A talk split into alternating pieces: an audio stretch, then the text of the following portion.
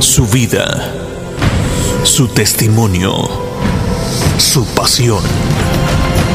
Estrategia Fortaleza y Fe presenta una edición especial, la Semana de la Pasión, con Carlos Navas.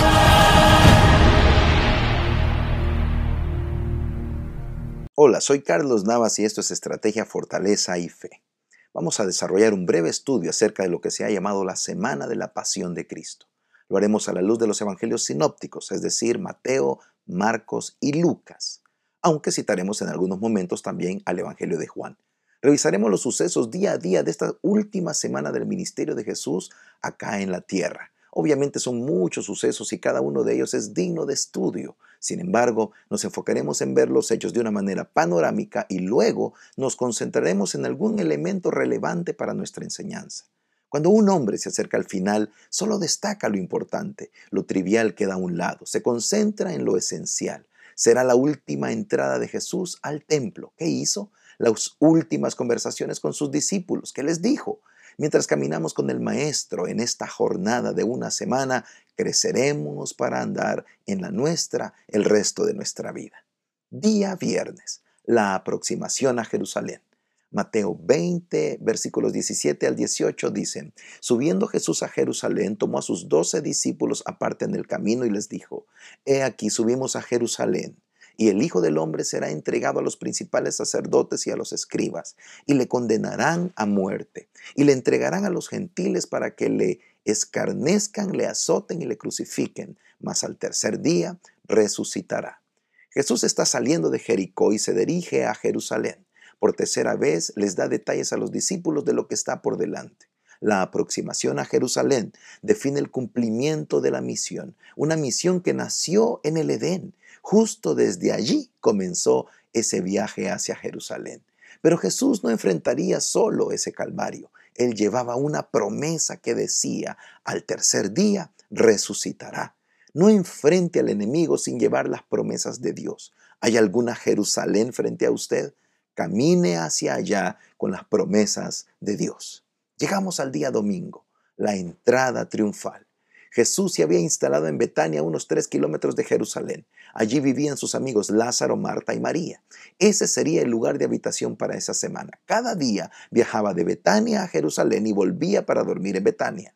Los evangelios sinópticos comienzan en el mismo punto. Primero la aproximación, luego la gente que comienza a unirse en el punto donde los discípulos obtuvieron el asno, probablemente en una ciudad llamada Betfagé, cerca de Betania. Finalmente, los discípulos pusieron sus mantos sobre el asno, mientras la gente gozosa los extendió sobre el camino para darle la bienvenida como un rey.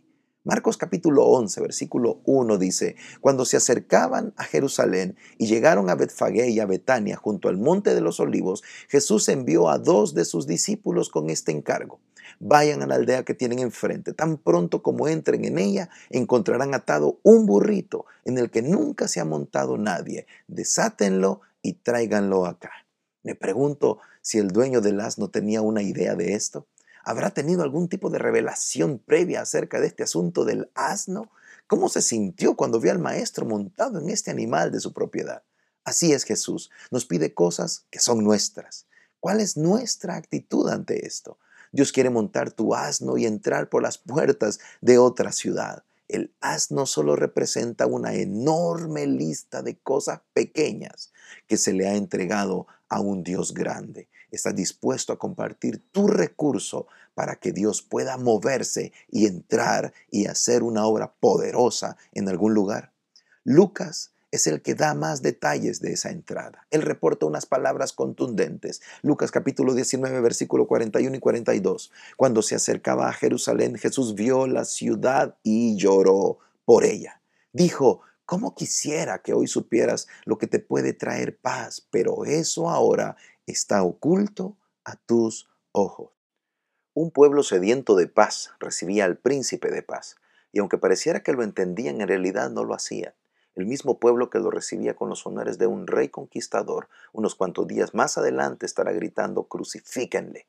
El ir y venir de las emociones, la fluctuación caprichosa de los intereses particulares, así era este pueblo y a veces el actual así es también. De esta manera el primer día casi llega a su final. Marcos capítulo 11, versículo 11 dice, Jesús entró en Jerusalén y fue al templo. Después de observarlo todo, como ya era tarde, salió para Betania con los doce. Jesús entró a Jerusalén. Marcos define claramente los acontecimientos de este día. Jesús entró triunfante a Jerusalén, fue al templo, miró alrededor y luego retornó a Betania. Al día siguiente será evidente lo que observó en el templo.